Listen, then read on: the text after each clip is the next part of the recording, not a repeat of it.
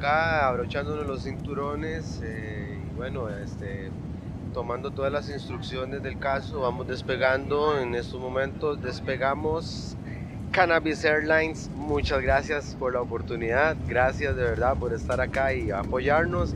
Atención, oyentes, eléctricos, de Radio Pachuco, Map Radio.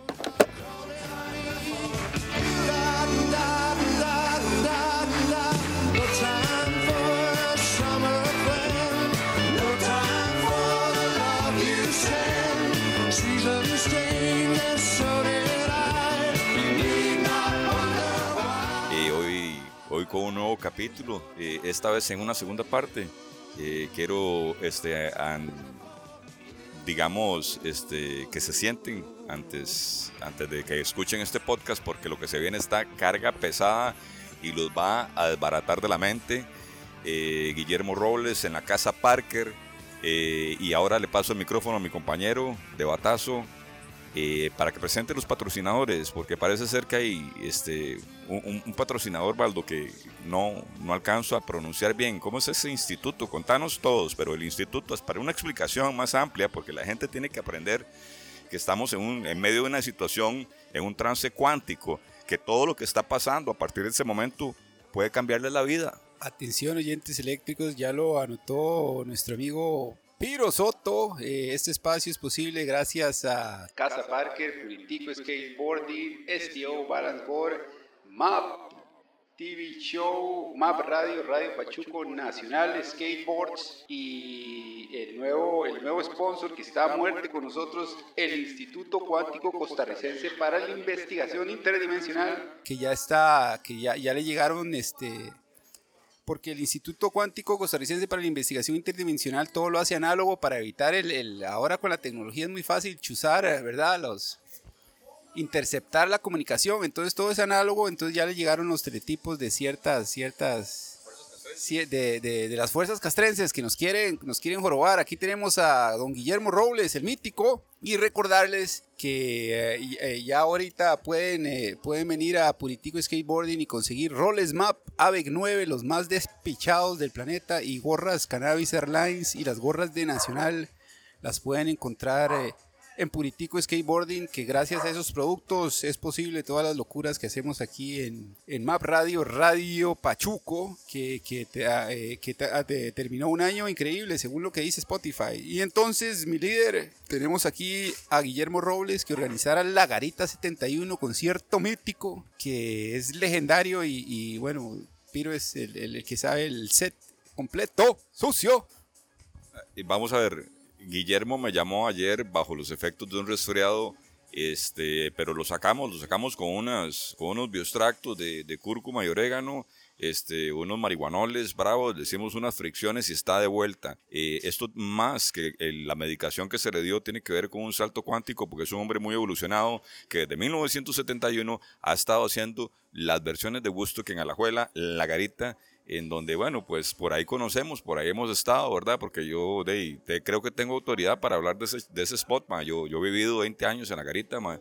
así es que con ustedes en la casa Parker, el señor Guillermo Robles. Hola, hola, ¿cómo están todos? ¿Cómo están los, los cuánticos del otro lado del micrófono? Bueno, yo muy contento aquí porque ayer llamé porque estaba malísimo, entonces llamé a, a la farmacia cuántica y aquí estoy, no solo siendo curado, sino siendo entrevistado, cosa que me encanta.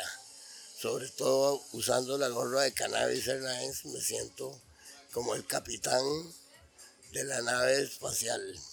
Ok, Memo, eh, para empezar con el primer tema que vamos a abordar en la noche, me gustaría, este, porque ya digamos, hay un primer EP, eh, e ¿verdad? Hubo un primer episodio en que hablaste eh, del, del, cómo se publicitó, cuáles fueron las vicisitudes de, del concierto, eh, qué pasó en el after, qué pasó en el intermedio y cómo, cómo, cómo lo cerraste, cómo, en qué paró ese concierto. Sin embargo, entre líneas y en tus apuntes mentales, eh, ahora que estás en este upgrade mental, gracias al salto cuántico del instituto que te ofreció, gratuito, ¿verdad? Vos venís con nuevas memorias y gratos recuerdos de, de lo que fuera el, el más descomunal eh, concierto. ¿Ves alguna en Costa Rica? Porque como esos no han habido ni van a volver a ver.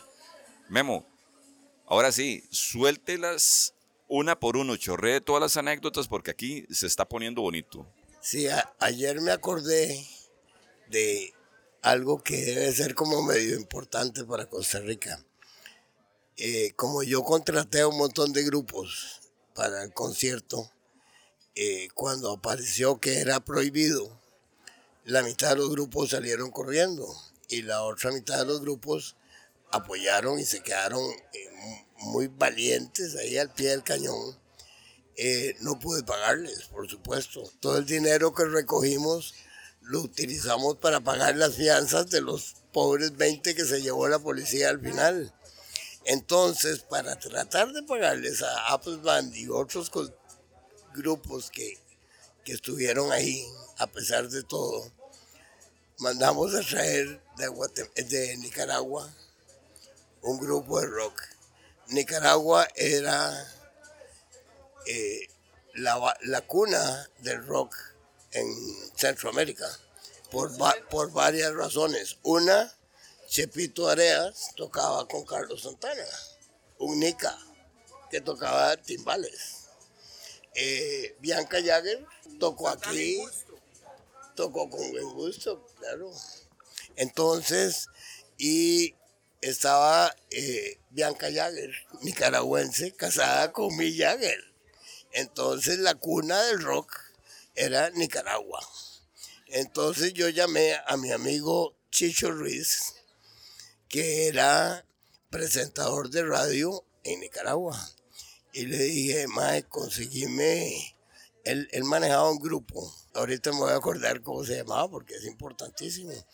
Entonces contraté la plaza, el redondel de la plaza del Hotel Herradura, que había un redondel atrás, donde hacían corridas de toros, hacían topes, hacían presentaciones caninas.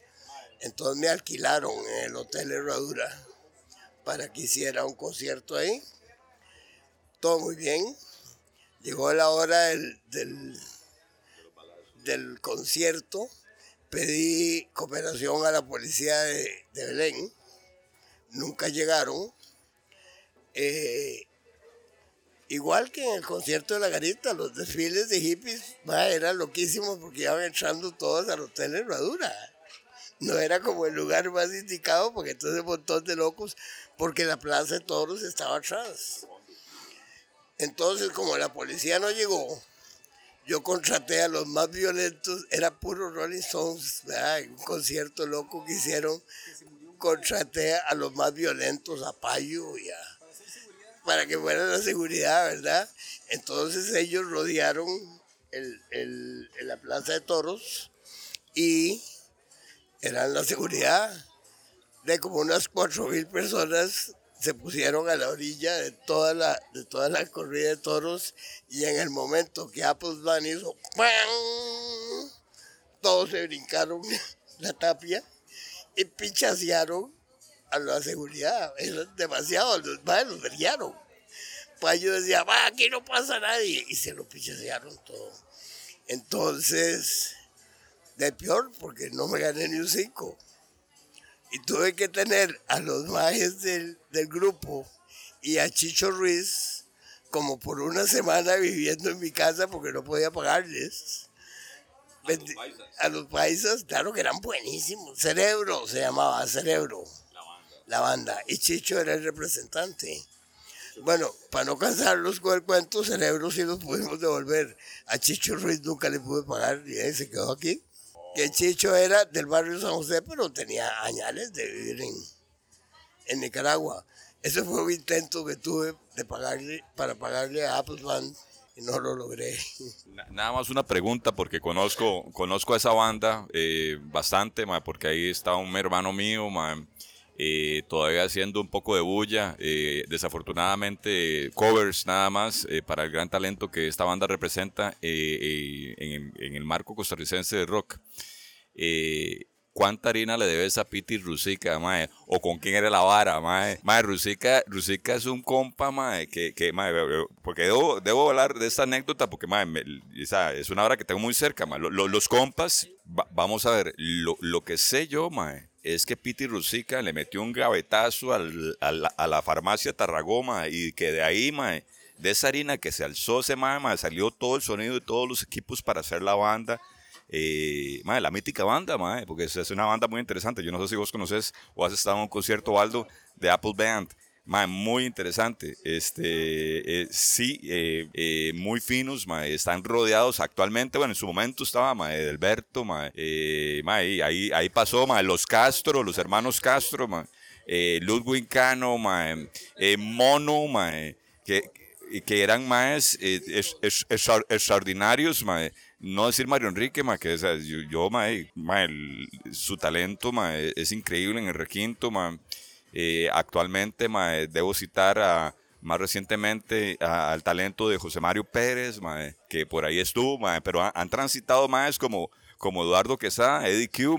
Entonces, es una banda de la que se puede hablar y, que hay historia y vigor. Pero entonces, vuelvo a la misma pregunta. ¿A quién era que, tenía que pagarle usted? ¿A Rusica? ¿Quién era el, el, el, el- financista, de esa banda? Sí, la bronca era con Lucica. Entonces me encantaría que 52 años después formalmente me perdone. ¿Hasta ahora? Eh, No, pero no me ha perdonado la cuenta. Yo todavía la tengo en lo más profundo de mi corazón. Le debo de ver como 50 colones o, o algo así, que era lo que tenía que pagarle por un toque de dos horas para empezar el concierto. Pero con los intereses ya debe ir un poquillo más alto esa bronca.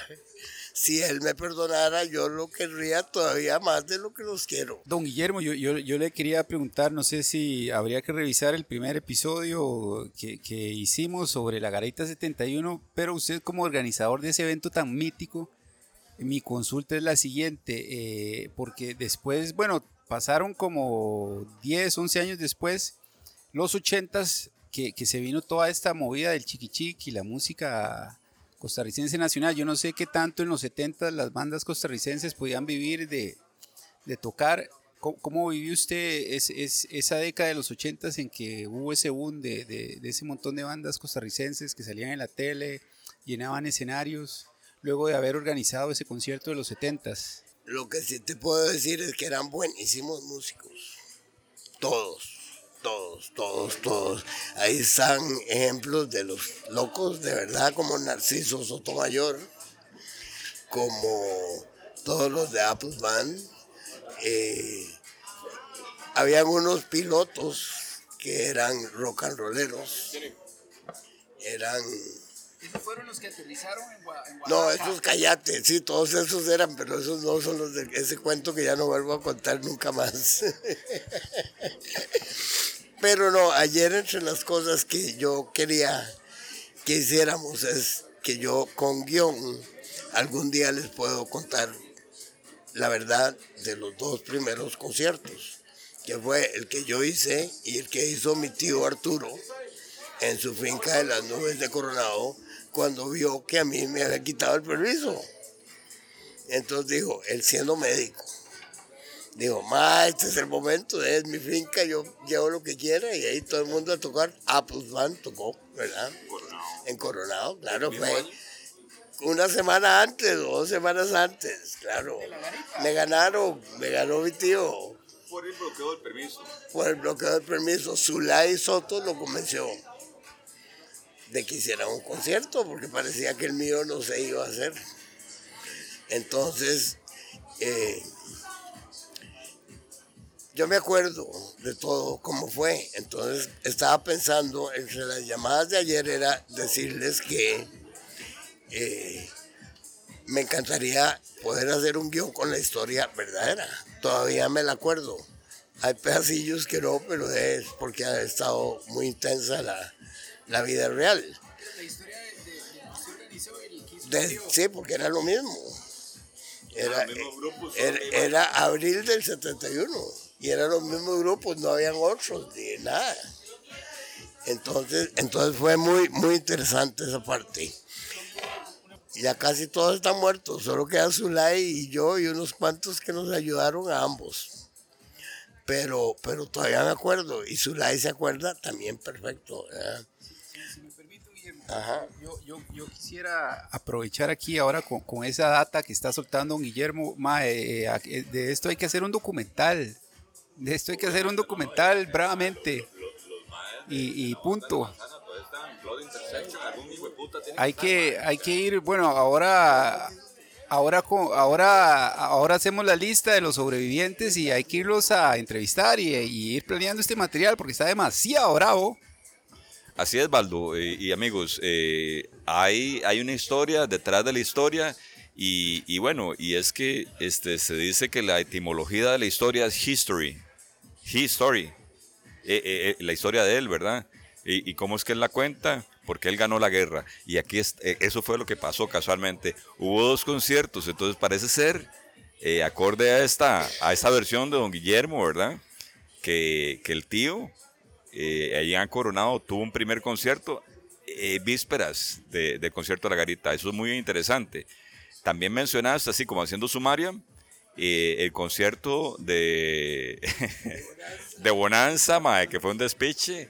Y entonces son muy interesantes. Está llegando aquí otro de los patrocinadores, Dharma, Dharma Natural CR, con unos traguitos especiales que son los que van a curar a don Guillermo. Ustedes van a caber- a ver cómo él va eh, va llenándose de pelos, no digo, este, eso es otra vara, este, no, él con este trago y con las pócimas que le traemos aquí, que es una mezcla de jengibre con orégano, va a poder recuperar esa guardentosa voz que más bien, este, hasta que da gusto, más debe ser doloroso para él, pero mae, para los audientes debe ser una cagada de risa oír, mae, e imaginarse a Memo Robles, mae, eh, en, este, en este momento, en ese estado, man.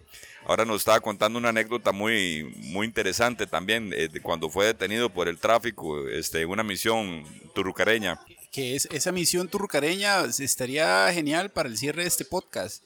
Y yo le, quería comentar a don Guillermo que si nos podía, eh, si nos podía contextualizar, porque, bueno, en, los 70 a, a pesar de que pasaban muchas cosas en el mundo, en Costa Rica como que no pasaba nada. Entonces, me parece a mí, si me equivoco, me corrigen.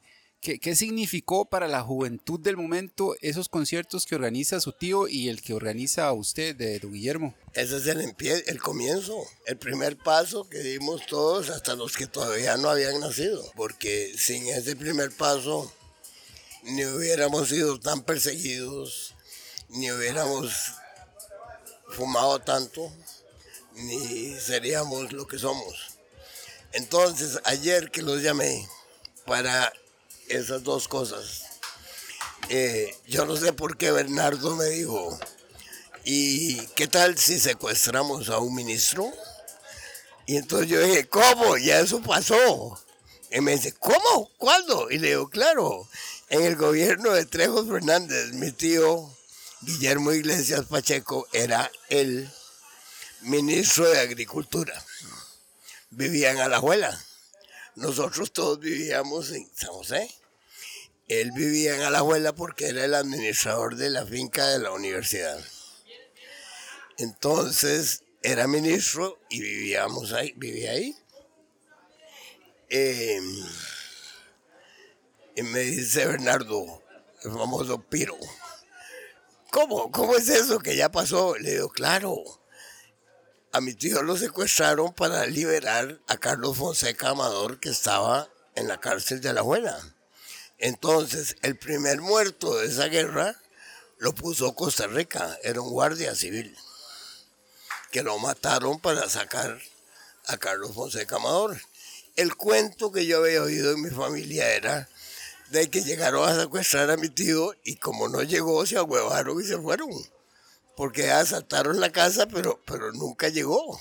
Hay detalles eh, finos detrás de la historia, eh, como que tu tía eh, le abrió a los secuestradores y los sentó en la sala con tremenda metralleta. Eh, No, yo creía que así era, pero ayer me contó una persona que sabe casi todo, que es de bastante credibilidad, que así no era la cosa. Había un señor, ellos se quedaron afuera esperando que llegara mi tío y ya eran las 2, 3 de la mañana y ya habían liberado al preso, ya habían matado al guarda y lo llevaron donde un señor líder comunista de una familia de mucho dinero en Alajuela y ahí lo escondieron. Y los chicos, los muchachos, como les decían, se devolvieron a esperar a que llegara mi tío porque era el salvoconducto para que lo sacara. Costa Rica estaba en revuelo, acababan de matar un guarda para soltar a Carlos Fonseca Amador, jefe de la revolución nicaragüense. Entonces, ¿qué pasó? Estaban ahí esperando que llegara y no llegaba.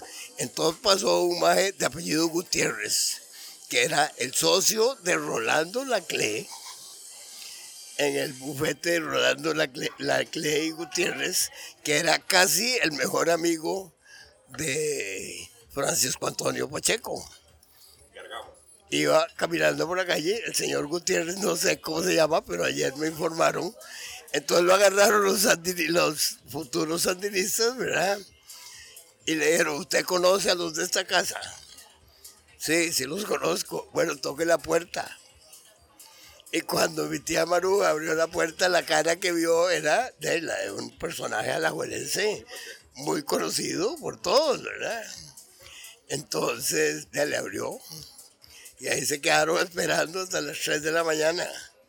Y como no llegaba, yo no sé cómo fue que hicieron para llevárselo. A las 4 llegó él y ni cuenta se dio de que lo habían secuestrado. Llegó aquella cagona y cayó en la cama y el día siguiente la doña le cayó encima, ¿verdad? la policía y todas las, todas las cosas, ¿verdad?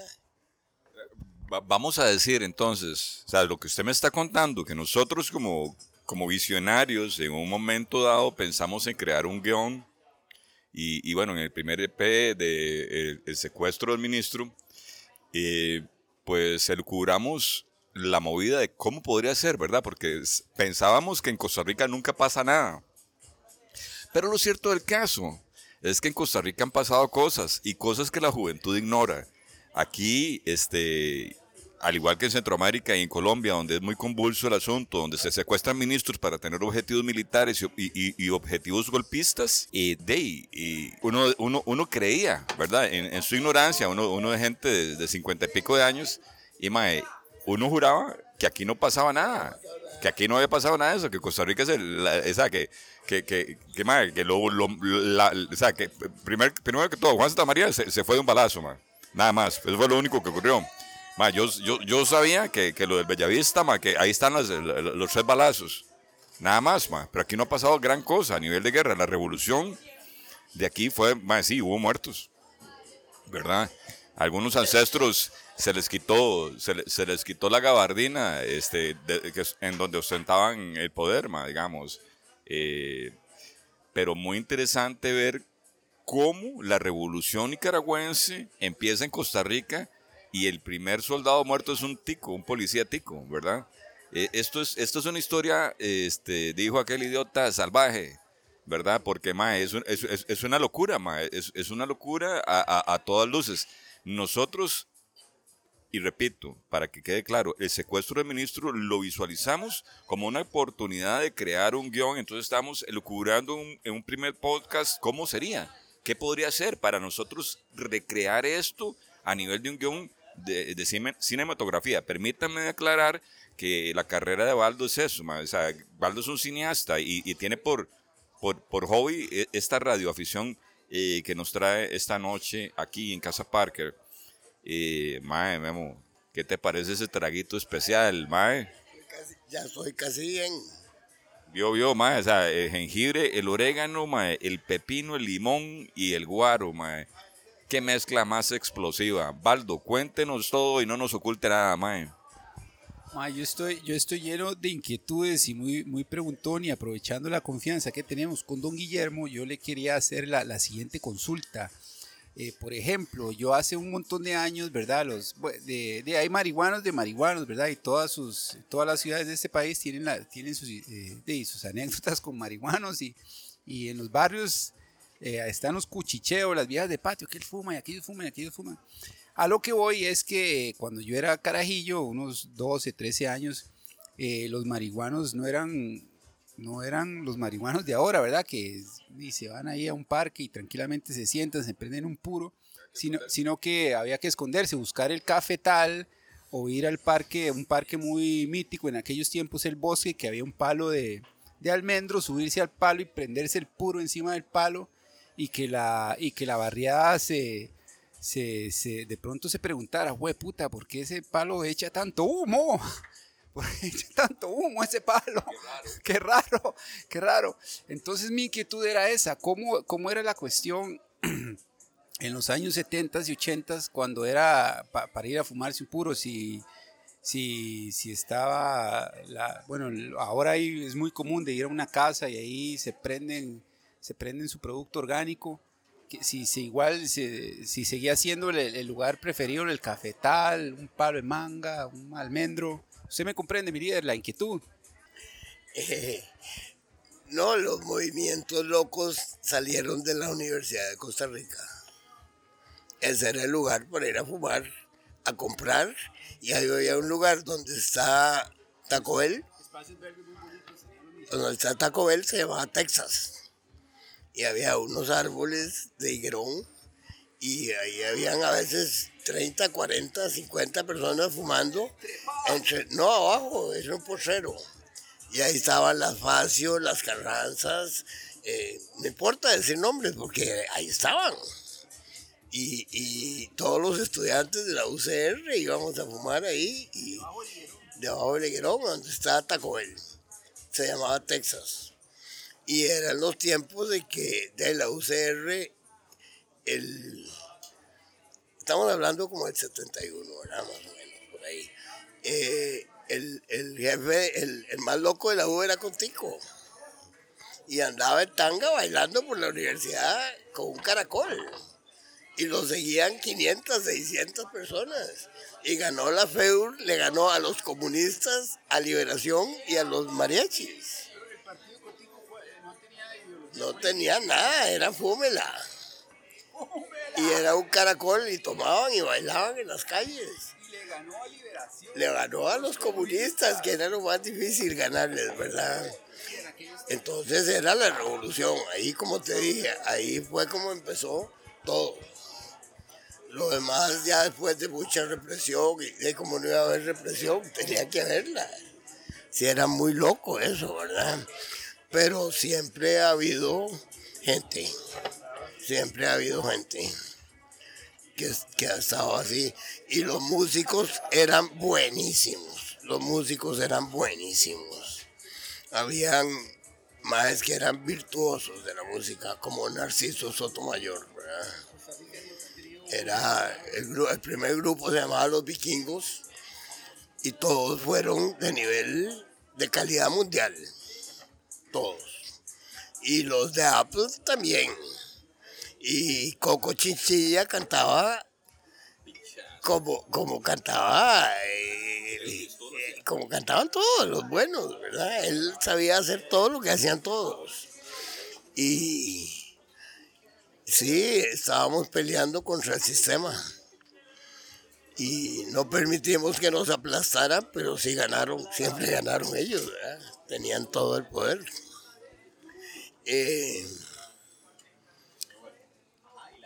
hay una cosa que es muy importante en el gobierno, en el primer gobierno de,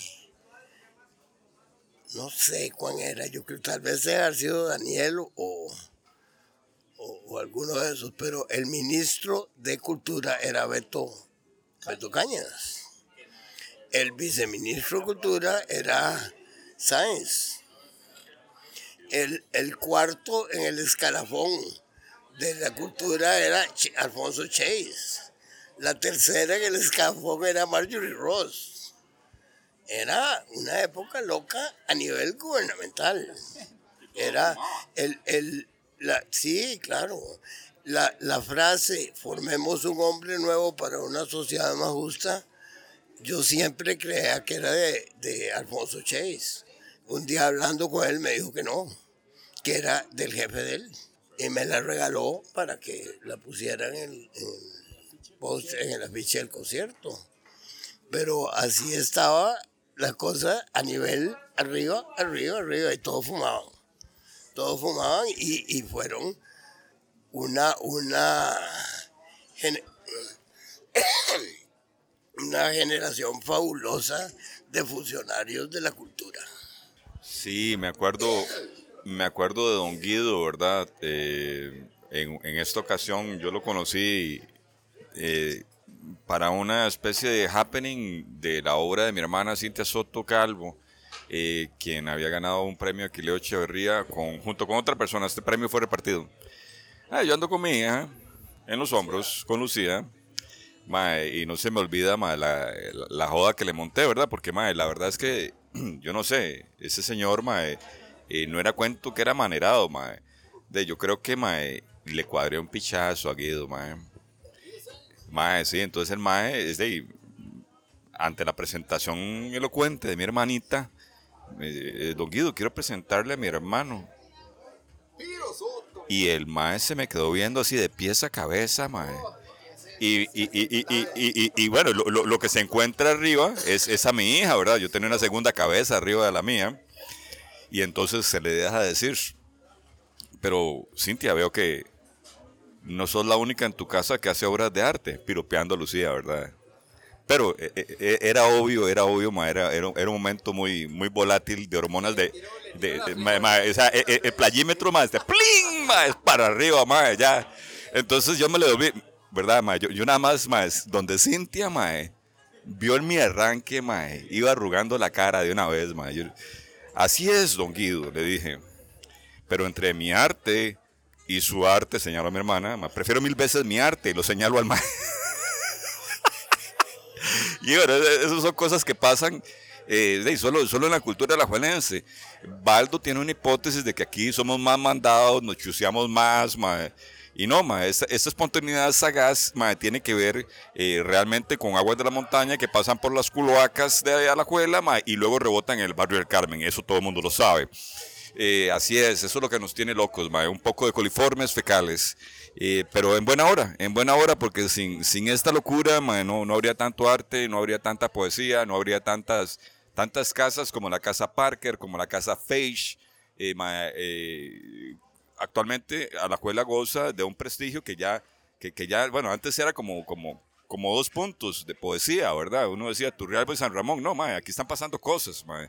Tenemos los bastardos de Poeda, tenemos las noches de lunáticos, eh, ma, es- esto es un formato de comunicación que es arte, ma, porque nadie lo hace, ma. Entonces, este, patitas, ¿para qué te quiero? Aquí a un solo micrófono nos lo jugamos hoy, pero Aldo, ciérreme esta idea porque no sé ni qué quise decir, ma. No, no, no, muy, muy mítico, muy mítico. Ahora que menciona eso, eso Piro Soto, ya yo lo, lo he anotado en otros podcasts, ¿verdad? Que en, mi, en mis aventuras por diferentes provincias eh, siento que, que, que, que sí, que Alajuela es una, una provincia con personajes muy empujados y también lo he anotado en otros podcasts, ¿verdad?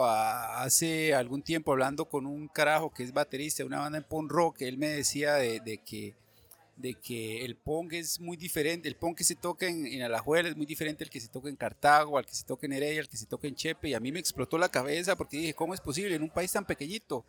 Pero luego yo tratando de asociar la idea que este carajo me comentaba con mis experiencias, ¿verdad? En, estas grabaderas de podcast y viajando por las provincias, este, tie- tiene, tiene mucha razón, porque los, los marihuanos de, de Chepe son muy diferentes a los marihuanos de San José. Me parece que los marihuanos de Chepe son más vaqueros y más, más este, ¿cómo le digo? Más, más payasos, más falsos.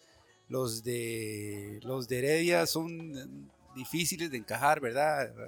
Eh, Cartago, Cartago es, eh, Cartago es otra, Cartago es una cosa rarísima. eh, para a- agregar aquí una anécdota, yo una vez estuve recibiendo un curso de, de diseño gráfico en el TEC y la cuestión es que lo perdí porque ahí era tan, ah, era tan nublado, weón, que la niebla tapaba el edificio donde yo tenía que ir a clases y nunca lo encontré, weón. Y yo decía, "¿Y ¿dónde está mi edificio? weón?". Que- Y era que al chile la niebla lo tapaba y yo, "Bra, ¿cómo puede ser?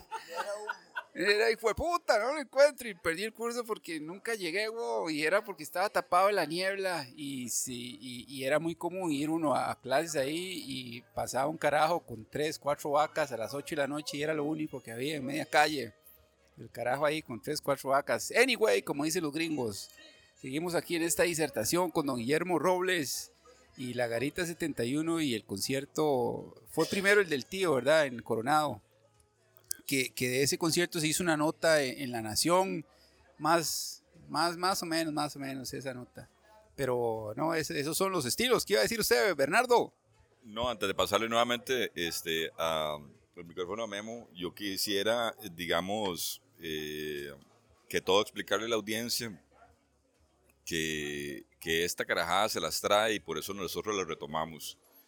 Eh, realmente no, no es todos los días eh, que uno puede agarrar y contar la historia, pero como les decía, y no se la idea, ma, la historia es parte de lo que él nos cuenta, él ganó la guerra, sí, pero también tiene su, su, teoría, su, su misterio, eh, porque detrás de bambalinas pasaron un montón de cosas que todavía están en, en- en la cabeza de Memo y, y que afloran, afloran porque, porque fueron viajes este, que no fueron solamente canábicos. Eh, yo, yo creo que hemos hablado bastante de marihuana aquí este, a través de, de los programas de, de comedia canábica de Cannabis Airlines, pero, pero mae, en ese tiempo se hongueaban, mae. Me pregunto yo, Memo, ¿cómo, cómo, cómo era la vara de los trips? Sí, íbamos a San Ramón de Tres Ríos a buscar honguillos. Eh, algunos íbamos de vez en cuando. Era una experiencia muy linda. Eh, ahí andábamos como locos, ¿verdad? Con las novias, haciendo el amor en la montaña. Todo era, era love, ¿verdad? Hay que ser claro que hacer el amor en ese tiempo para nosotros era normal era parte de nuestra forma de ser. Y correr desnudos en una montaña era loquísimo. Pero para los dueños de las vacas, que producían las cacas, que producían los hongos, no era muy bonito ver todos los hippies corriendo, buscando, buscando las, las cacas de las vacas para ir a buscar los hongos. Era muy interesante, pero no lo hacíamos siempre, era una cosa como de, de vez en cuando.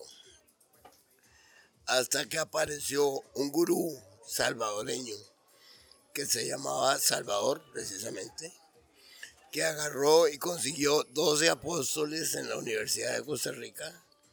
Les empezó a hacer un lavado de cerebro serio con hongos había mucha gente entrenada por la CIA y por la DEA y por todas estas cosas en todo el mundo, ¿verdad? Aquí eran los tiempos de que la DEA andaba inventando y, y- drogando a Costa Rica. Los primeros ácidos que llegaron eran a través de Hugo, un amigo, casi digo el apellido, que en ese tiempo era agente de la, de la DEA. Le pagaba muy bien y su trabajo no era atrapar hippies, era inducir hippies.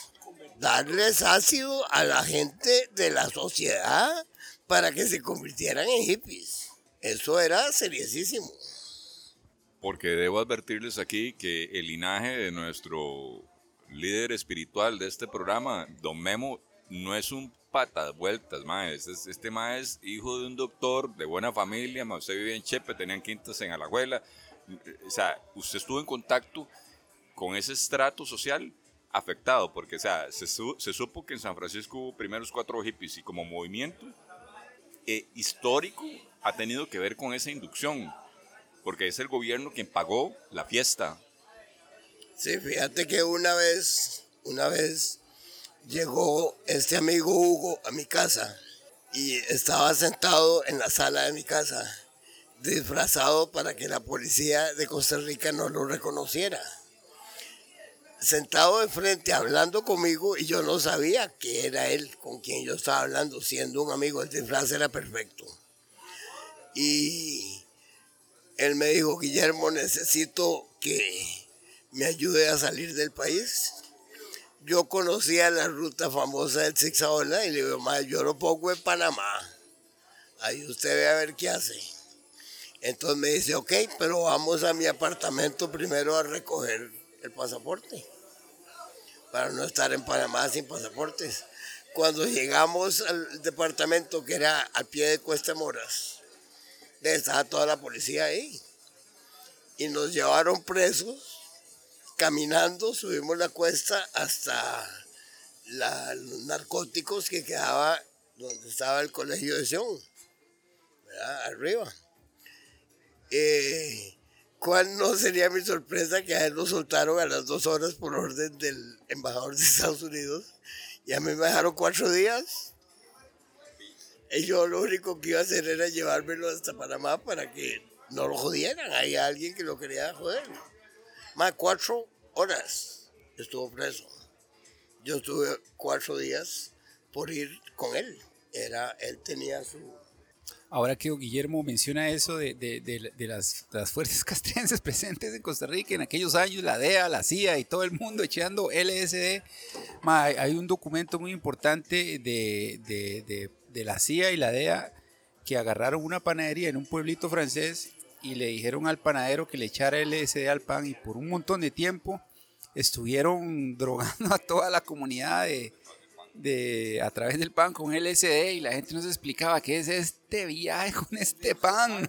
Y después hay, hay otro, otro, hay otro que este sí es más tétrico. que él hacía? Se fue a Guatemala y agarró a la población en, en riesgo social y a la gente más pobre El Salvador y indigentes y gente que la vea horrible y les inyectó sífilis para, para hacer un estudio y para los hijueputas que son. Entonces, ¿verdad? No es que uno sea conspiranoico, pero hay, hay ¿cómo se dice? Records, eh, eh, ¿cómo, ¿cuál es la palabra? Hechos, bueno, hay hechos, evidencia de, de los chanchos que son estos, eh, estos desgraciados y ahora aquí lo confirma con ese cuento, ¿verdad? Un, un, ese sí era el demonio de las fuerzas castrenses aquí, bueno, a mi parecer. Y dígame, Piro Soto. Mae, no, no, este, yo veo que eh, don Guillermo está absorbiendo muy bien este, este guarito con limón, pepino, sal, mae, es totalmente medicamentoso, mae. Una pócima que eh, junto con el jengibre y el orégano le, le, le ha sentado bien al hombre. Eh, ¿Cómo estamos más bien como para hacer un, un traguito más este, de estos, mae? Pedimos otra ronda, mae. Ok, entre tanto, mae, porque esta parte no la hemos hablado. Vos tenés una canción favorita de esos conciertos que vos formulaste, que vos armaste? O sea, ¿te recordás de la banda favorita tuya, de esa canción que vos estabas esperando como organizador, que la pediste a ellos? ¿Cómo está ese Ross? ¿O había, o sea, o había más bien varias, o a cada banda le pedías una canción? Si tuviéramos que, buscarla en los registros, ¿existe algo, no sé, o sea, hablaste de la novia de, de, Mick Jagger, de la esposa.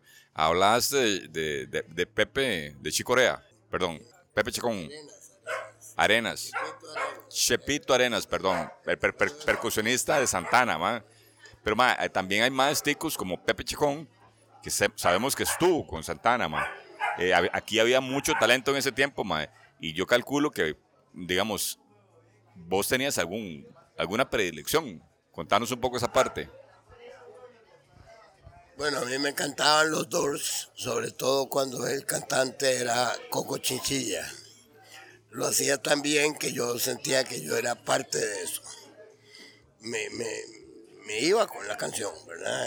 No es que me iba con la canción, me viajaba con la canción. Viajaba, no, viajaba, no, viajaba, viajaba con la canción. Qué bárbaro, man. Se iba media canción. Habían, habían casi todos eran covers, pero habían valientes que escribían música.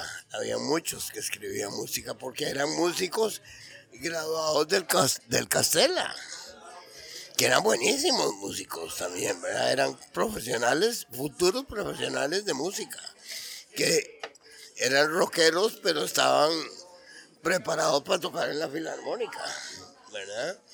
Entonces, ok, pero cuando Piro dijo eso, que si había una canción, eh, era esa época y era esa locura, pero me, me vino a mi mente una locura cuando fui a México a ver a los Rolling Stones. Eh, cuando íbamos, estábamos en el aeropuerto. ¿Qué año? No me acuerdo, como los 90 tal vez. Eh, cuando estábamos en el aeropuerto me entrevistó Chicho Ruiz, precisamente. A la salida Chicho en el grupo que íbamos a ver a los Rolling Stones. Y entonces me dice Chicho Ruiz, Guiller, ¿y vos qué canción querés oír de los Rolling Stones en México? Y le digo yo, bueno, yo voy a oír I Can't Get No Satisfaction. Y yo estaba con él a la par y el concierto empezó con esa canción de los Rolling Stones. Entonces yo le Chicho, ya me voy. interesante, interesante. Se bajó uno de los organizadores entre 60 mil personas. Se vino a donde yo estaba y me dijo, Guillermo, esto se hizo porque usted logró que en México se volvieran a abrir los permisos para hacer conciertos con artistas internacionales. Ese es un cuento que vamos a hablar después.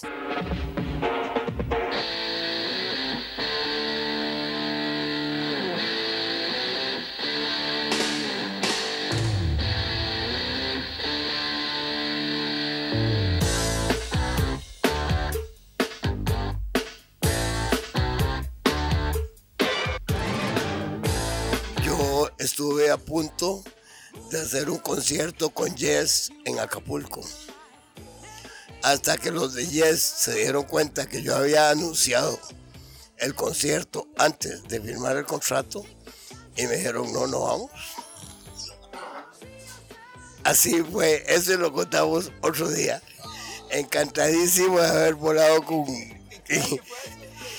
Eh, lo de México debe haber sido como en... Sí, como eso debe haber sido como en 80 o así, una cosa así, más o menos. Era en Acapulco cuando Yes era Yes.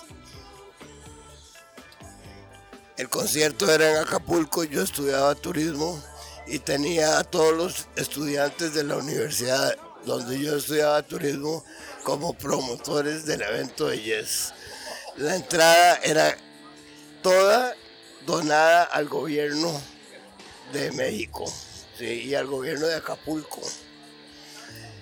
Por eso nos dieron permiso. Y el negocio era la venta de cuartos de hostelería, porque no se podía ir al concierto si no tenías un paquete. Entonces habían paquetes que costaban mil dólares diarios en el mismo hotel que los Rolling Stones, en el Princess de Acapulco y en primera fila. Y cuando yo llegué a Nueva York con 45 mil dólares, el jefe de una compañía que se llamaba ICM International Creative Management me dijo, Guillermo, usted es un genio. Nadie nos ha hecho esto.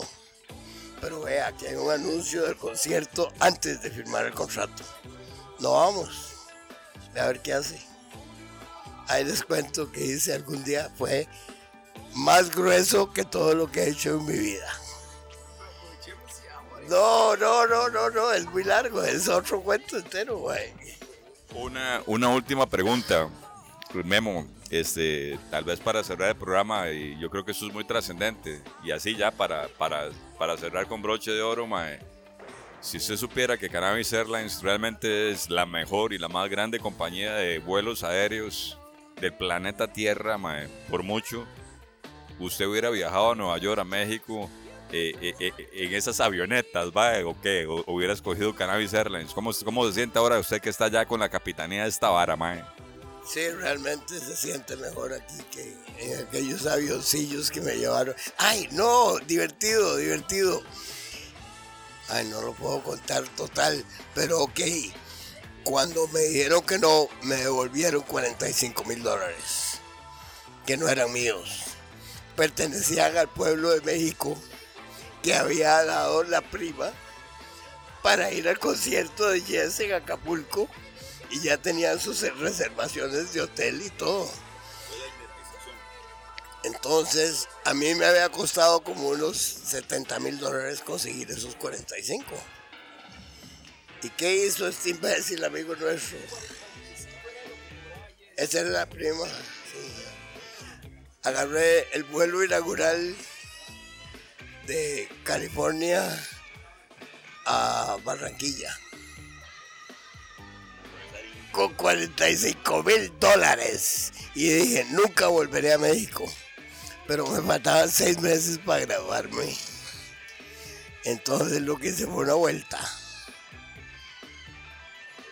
Y, y los beneficiarios de la, de la vuelta que hice en el vuelo inaugural de Aerocóndor, California, Barranquilla, eh, fueron Enrique Guzmán Vargas, que me pagaba con cheques, eh, Paco Malgesto y toda la farándula mexicana. Como en cuatro o cinco días nos deshicimos de lo que trajimos de Barranquilla en Televisa San Ángel. Salió un día, un día en la tele, la, la, la reconciliación del año. Se reconcilió Enrique Guzmán con Silvia Pinal. Y yo sabía que Enrique Guzmán me acababa de firmar un cheque por 100 mil pesos mexicanos para hacer el primer eh, conecte de lo que trajimos de, de Barranquilla a México. Trajimos un queso, un queso, llevamos de Barranquilla a Televisa San. Entonces logré pagar, logré devolver los, 100 los 70 mil dólares que me costó. Yo siempre, yo siempre he tratado de ser honrado. Siempre he tratado, nunca he podido, nunca he podido. Pero cuando yo llegué y la gente, las señoras, las mamás, las mamás de los niños que habían comprado sus entradas para ir a oír a Yes, que eran fresísimas. Eran loquitos, pero de la High Life de México, ¿verdad? Entonces eran, era otro nivel, ¿verdad? Y habían pagado carísimo para ir a, a ver los Rolling Stones. Pero las mamás son poderosas. Y decían, ustedes lo que son son unos traficantes, unos traficantes sudamericanos que consiguieron el dinero para traficar con nuestros hijos. Y claro, algunos de esos hijos decían, no, no, a nosotros no nos devuelvan ni mierda. Menos un poquillo de eso. Mae, qué historia tan mítica. Eh, eh, Esto usted no lo encuentra en ningún otro lugar. Se, eh, nos anota aquí don Guillermo que se graduó. Se graduó, pudo haber huido, pero no lo hizo. Se graduó seis meses después en esta anécdota tan mítica que solo la pueden escuchar en Map Radio, Radio Pachuco, que es posible a Politico Skate, Casa Parker, Estio Balance Board, Nacional Skateboards y el ICLI, el Instituto Cuántico Costarricense para la Investigación Interdimensional. Madre, pero yo quería aprovechar para preguntarle a don Guillermo, que me asalta la duda, ¿cómo es que, porque usted, bueno, hay, hay, hay que ajustar 70 mil dólares, pero qué tan difícil fue una vez en Barranquilla tener el contacto para conseguir ese queso que consiguieron? Tenía un compañero que estudiaba turismo conmigo que era de Barranquilla. Y me dijo, anda a ver a mi hermano. Y eran de una familia muy poderosa de Barranquilla. Tan es así que mi amigo estaba estudiando en, en México turismo. Fue muy fácil y muy bueno. Si no, pregúntenle a Enrique Guzmán si le gustó. O a Silvia. Bueno, Enrique Guzmán, Silvia Pinal, eh, de, de Raúl Velasco y, y- y- y cosas que, que- que- que- que- que mejor ni hablar más del peluquín. Ahora sí es cierto que nos fuimos, Baldo, pero bien acalambrados. Mano, muy mítico aquí en la ardiente Alajuela, un 12 de, de diciembre. Ganó, ganó Argentina. Martes 13. Mar- martes 13, como yo digo yo siempre, si me equivoco me corrige, me corrijo aquí el mítico Piro. Martes 13, ganó Argentina. Don Guillermo nos comparte estas historias, pero quedan otro montón por, por, por contar que esperamos estar aquí presentes para recolectar este material tan mítico. Y no, ya, ya agradecer, ¿verdad? A todos los eh, eh, proyectos que hacen posible este espacio y recordarles que en Casa Parker Politico pueden conseguir las gorras de Nacional, las gorras de Cannabis Airlines, los roles MAP, AVEC 9 recontra despichadísimos y no y ma, está muy interesante, aquí hay que agendar de una vez el próximo episodio tan bravo. Pues sí, gente, este, hoy un martes de artes aquí en Casa Parker. Ustedes verán si se vienen para que conozca la gente que, que realmente tiene otras historias por qué contarles. Pues está ancho, está ancho el espectro de locura. No va a escuchar usted en ningún FM, mae. Así es que agílese y pellizquese. Y con esta cancioncita vamos a cerrar algo demencial. Nos fuimos.